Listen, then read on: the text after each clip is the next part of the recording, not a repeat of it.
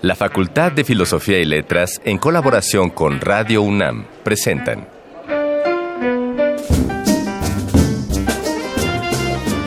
Lecturas de pasillo y debates de jardinera. Pensamientos de biblioteca y encuentros de ludoteca. Cátedras extraordinarias fuera del aula.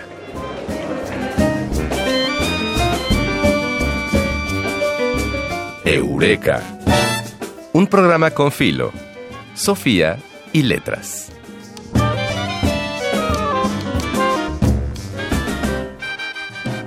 Piensa en todas las acciones que te llevaron a encender tu radio en este momento. Al primer instante que escuchaste Eureka, imagina todas las acciones que tuvieron que encadenarse para que justo ahora nos estés escuchando. No solo por las causas que te llevaron hasta este momento, también el fenómeno de coincidir con la producción, la conducción y la transmisión de este programa para que nuestros caminos finalmente se cruzaran. Y ahora que sabemos que si nos organizamos, hablamos todos, te damos la bienvenida a esta nueva emisión de Eureka. Los saluda Fidel Monroy desde los micrófonos de Radio UNAM. Pues bien, en esta emisión queremos hablar sobre lo importante que es para las instituciones contar con lineamientos para su integración y ejecución. En el caso de nuestra facultad existen los comités académicos de las licenciaturas.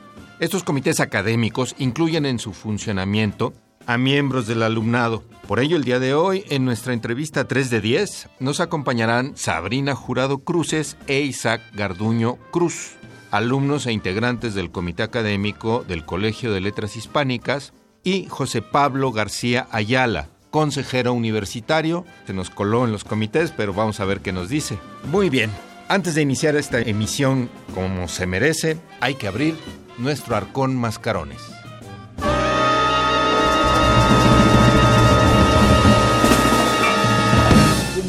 Este lánguido caer en brazos de una desconocida.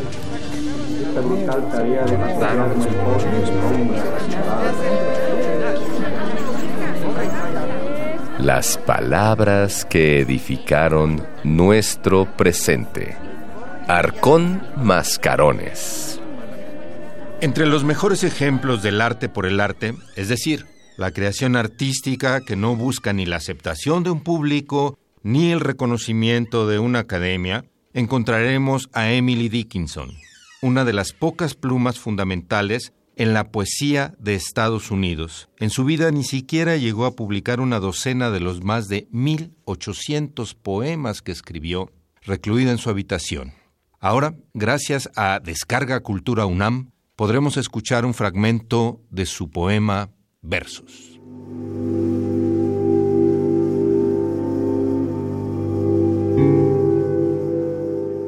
Si puedo detener un corazón herido, no habré vivido en vano.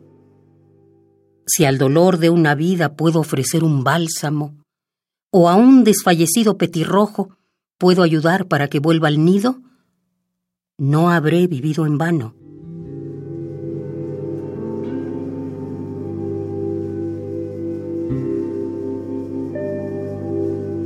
Primero el corazón busca placer, después, a su dolor, alivio, después ligeros anodinos con que su pena adormecer, después solo querrá dormir, después, si esa es la voluntad de su juez, la libertad de morir.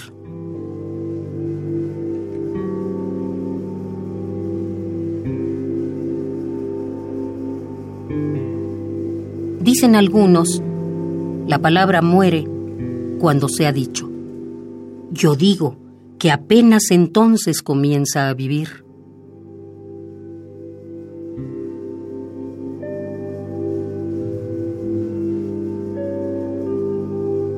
Hay una soledad de espacio, una soledad de mar, una soledad de muerte, pero estas son compañías comparadas con el profundo sitio, la intimidad polar de un alma compenetrada de sí misma, finito, infinito.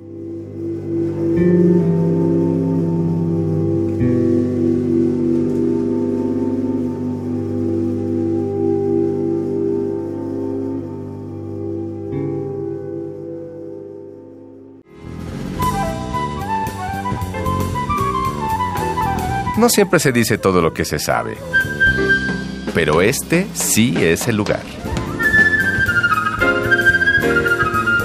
3 de 10. Al principio de nuestra emisión hicimos una brevísima introducción a los comités académicos que entre muchas cosas se encargan de la planeación académica y la revisión y evaluación de el funcionamiento de los planes de estudios de cada carrera. Para elegir alguna propuesta, los comités se reúnen mensualmente para planear y evaluar las actividades académicas en sus licenciaturas y especialidades. Como ya habíamos anunciado, ahora nos acompañan en la cabina Sabrina Jurado Cruces e Isaac Garduño Cruz, alumnos e integrantes del Comité Académico del Colegio de Letras Hispánicas. Bienvenidos, ¿qué tal Sabrina? Hola. ¿Qué tal? ¿Y cómo estás tú? Bien, bien, aquí andamos. Muy bien.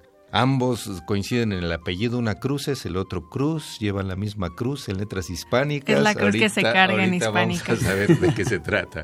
Y también a José Pablo García Ayala, integrante del Consejo Universitario. ¿Qué tal? Claro que sí. Ahorita estabas mencionando que no sabías por qué estaba aquí, yo tampoco sé por qué estoy aquí. Este, Pero bueno, vamos a irlo descubriendo juntos. Muy bien, Sabrina, ¿qué son estos comités académicos? Pues es un órgano colegiado. Estamos ahí pues siendo de ayuda al consejo técnico, que es como lo máximo ahí en la facultad. Y pues nosotros somos como el vínculo entre los alumnos y las coordinaciones. Somos los que estamos más cerca de los alumnos, los primeros que nos enteramos de los problemas y pues ahí estamos enterados de todo el chisme de los alumnos y profesores. El todo el chisme. ¿Y de qué chismes específicos se trata, Isaac?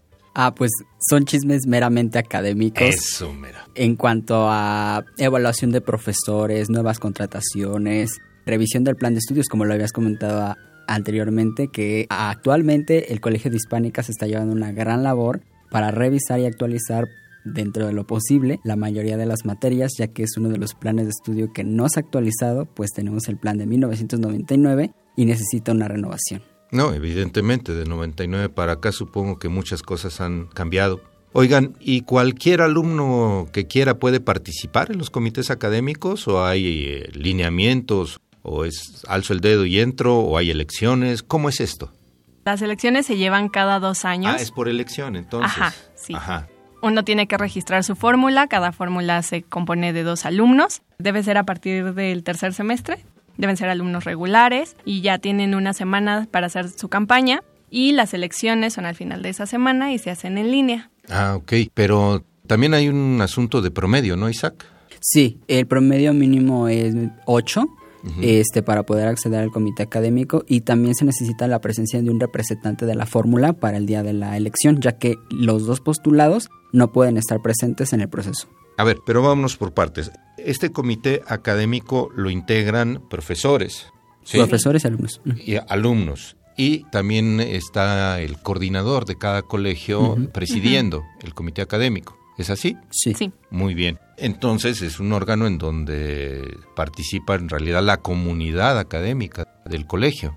Bueno, esto es muy, esto es muy importante. ¿Y como qué tipo de problemas abordan? Porque hablar de la revisión del plan de estudios, bueno, tiene que ver con hablar de todo el corpus, toda la estructura, ¿no? Del plan, pero también hacen otras cosas que son más de del momento, de cómo está funcionando académicamente, de llevar problemas de, de algún maestro que no asiste o algo así, ¿no? Sí, sobre todo quejas que tienen los alumnos con el trato directo con los profesores o con los ayudantes de profesores. Si se presenta algún tipo de problemática en el que el ayudante o el profesor excede su ejercimiento del poder sobre los alumnos, el alumno tiene todo el derecho de venir al comité académico, reportarlo, analizar el tema con las pruebas que se presenten y dictaminar si es válida la queja que está presentando el alumno y contactar al profesor para hacer el, reclamo que se requiera. Bueno, ahorita regresamos a platicar de eso, pero ya que está aquí José Pablo, José Pablo, ¿Cuál es el eco que tiene esta revisión, esta evaluación, este poner sobre la mesa la problemática del día a día de los colegios en la función que tú tienes como consejero universitario? Híjole, pues no es tan directa como, como uno pensaría. Creo que el eco más resonante más bien recaería en los comités académicos de área.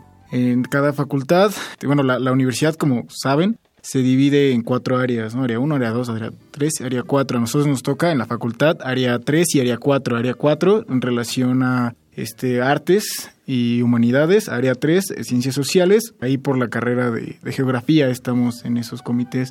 Entonces, eh, tiene repercusión directa en los planes y programas de estudio. Los, los comités académicos de área estudiantes tienen la responsabilidad precisamente de, de, estar en contacto con los comités académicos asesores de cada colegio, precisamente para tener la posibilidad de estar hablando, discutiendo, proponiendo respecto a estos cambios de planes y programas de estudio. Ya respecto al, consejo universitario es un poco es un poco más complejo, ya no es tan directa la contribución que nosotros podríamos tener a esos cambios de, de, planes y programas. Nosotros más bien lo que nos encargamos en todo caso sería de, de aprobar nuevas carreras, pero también de nuevos posgrados, etcétera, etcétera. Uh -huh. Pero justo si están proponiendo una revisión de plan de estudios, quien lo aprueba es el Consejo Universitario, que es una autoridad por encima de las facultades. Sí, claro que sí. Y también, igual, yo estoy soy del Colegio de Estudios Latinoamericanos, precisamente acaba de ser Hace el año pasado se, se, empezó a llevar a cabo el, nuevo plan de estudios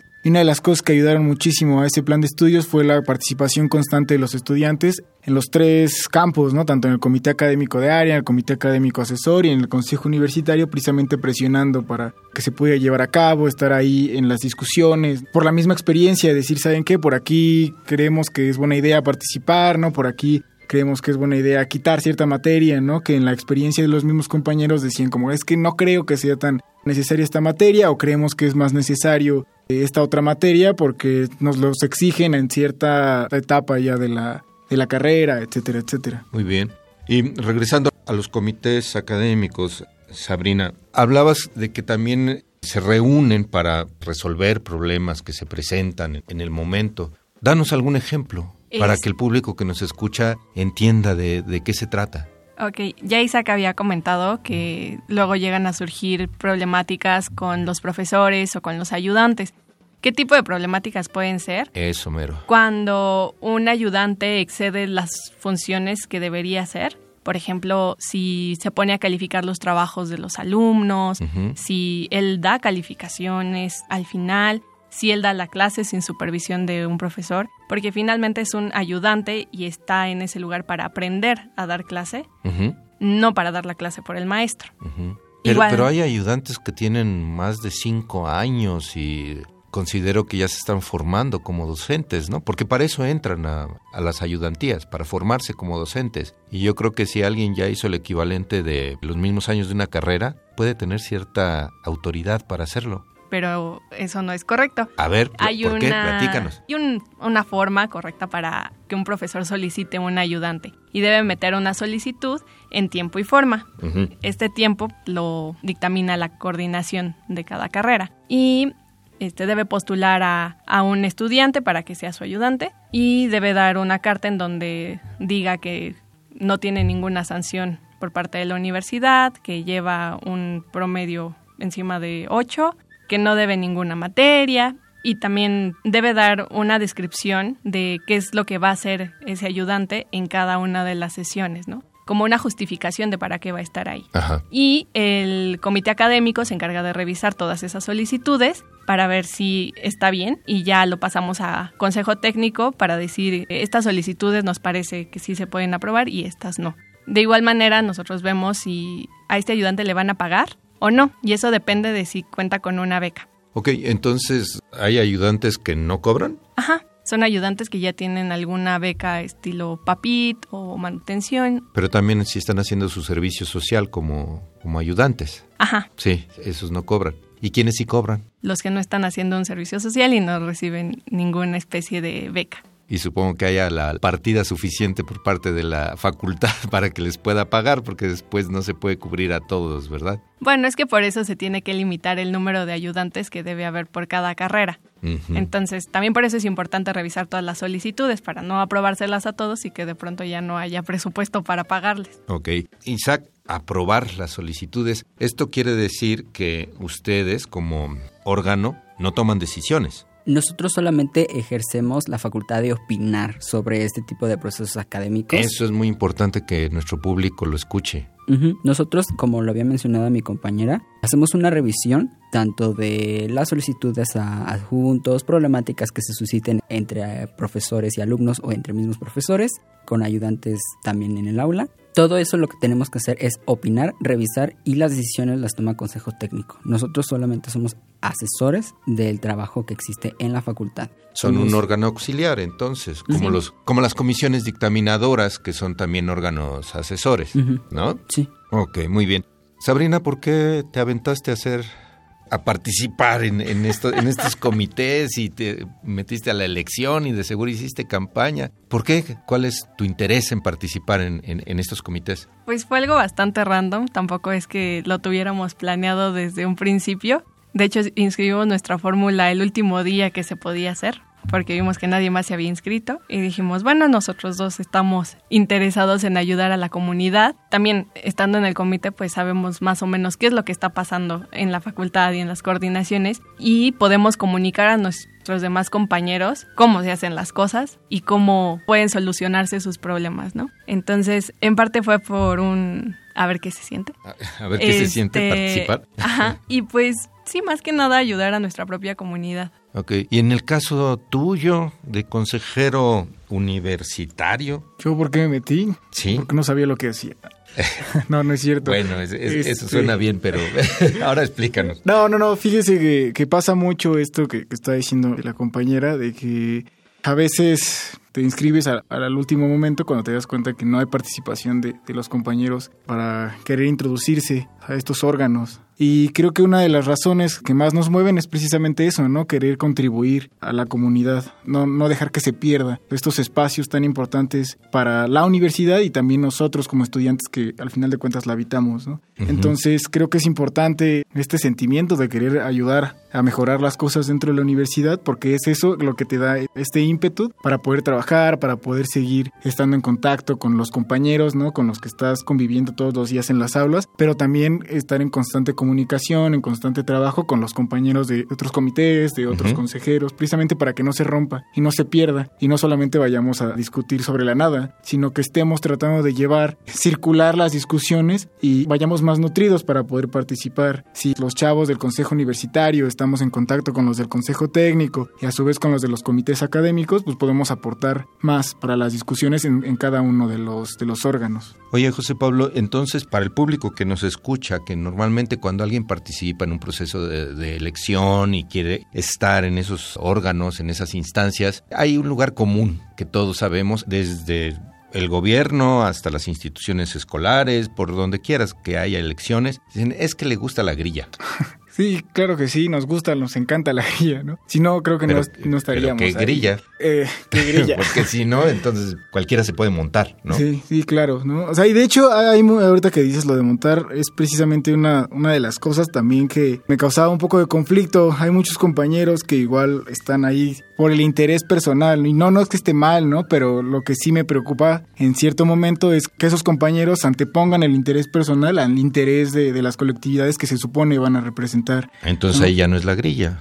Eso es representar realmente a tu comunidad y trabajar por ella. Sí, Sí, exacto. Y es, y es que es problemático, ¿no? Es algo muy complejo. Tratar de representar a todos es muy complicado. Estar escuchando a todos a mí es, es muy complicado. Pero se hace el intento, ¿no? Precisamente estar participando, ¿no? No solamente de los consejos y no solamente nosotros, sino cuando hay una asamblea, cuando hay alguna conferencia, cuando hay algún eh, foro de discusión. También tenemos que estar ahí presentes para escuchar y estar lo más cerca posible de esta comunidad. Precisamente para que las discusiones no se queden entre nosotros, ¿no? O sea, sí suena muy bonito estar en contacto entre entre, nosotros, pero si no estamos con los compañeros, escuchándolos, ¿no? viendo qué están pensando, viendo cuáles son las necesidades, pues también no, no creo que, sirva de tanto estar ocupando estos consejos. Al contrario, creo que no serviría de nada estar nombrándote consejero, comité académico, etcétera, etcétera. Muy bien. Oye, Isaac, entonces también esto lo que refleja es una estructura de la universidad en donde se puede participar para quien no lo sabe, que piense que las órdenes vienen de arriba y caen en cascada.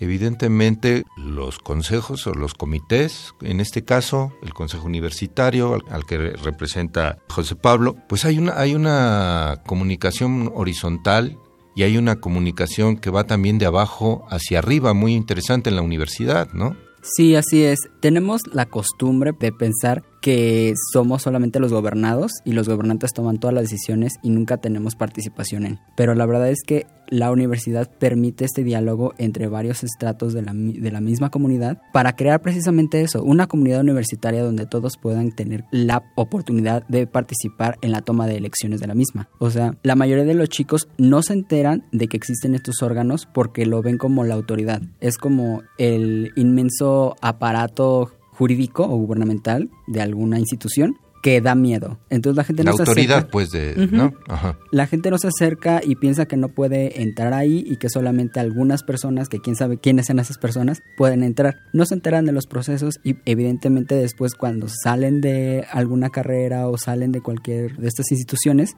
se llevan un mal sabor de boca porque piensan que todo siempre va a ser igual y que nunca va a cambiar y que el poder es el poder y que jamás van a tener participación en. La verdad es que estos órganos sirven precisamente para que las personas se tengan su voz, que levanten la voz y que digan, ¿sabes qué? No me parece esto, no me gusta cómo están llevando esta situación. Necesito decírselo a quien está tomando las decisiones allá arriba y entonces para eso existen todos estos escalafones de órganos universitarios para poder llevar esa queja hacia la autoridad.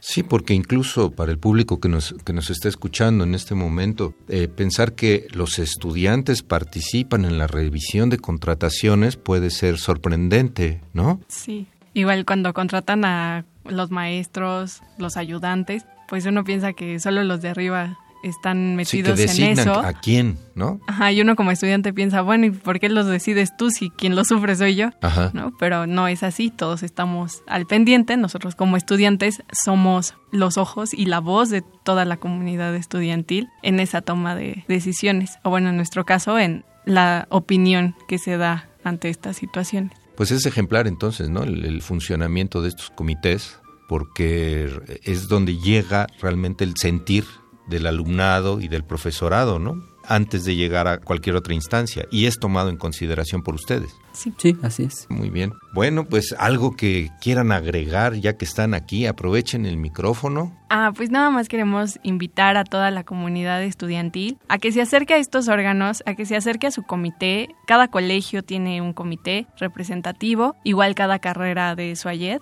¿Qué es Suayet? Porque hablas en Ah. siglas y quienes nos están escuchando no saben después. Es el sistema universitario abierto y a distancia Eso. para Ah, estudiar. ajá. Este, bueno, todos tienen a sus representantes. Es importante que se acerquen, que los conozcan, porque es la manera de hacer oír su voz, para que vean que sí se puede, sí se puede cambiar, simplemente hay que seguir un determinado proceso. Ah, qué bueno. Buena invitación, Sabrina. Isaac. Pues también invitamos a la comunidad de filosofía y letras a que se acerquen a todos estos órganos y que participen, que no nada más se quede en que escuchen nuestras voces y piensen que ya somos eternos y que aquí nos vamos a quedar por siempre, sino que esto se va a cambiar y los que vienen entrando de las nuevas generaciones pueden participar y que se preparen para participar, para que así puedan aportar más a sus colegios y realmente el cambio se vea en la facultad. Muy bien, muy bien. Pues muchas gracias. Qué bueno que nos acompañaron Sabrina, Isaac, José Pablo el día de hoy. Y antes de que se vayan, como todas las emisiones de Eureka, ¿qué rola nos pueden recomendar para que escuche nuestro público? Es de Café Tacuba y se llama Futuro. Muy bien, pues vamos a escuchar entonces. Futuro de Café Tacuba. Ahí va.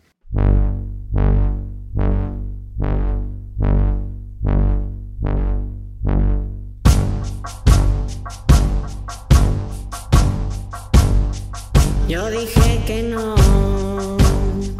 ella dijo sí. Yo dije que sí,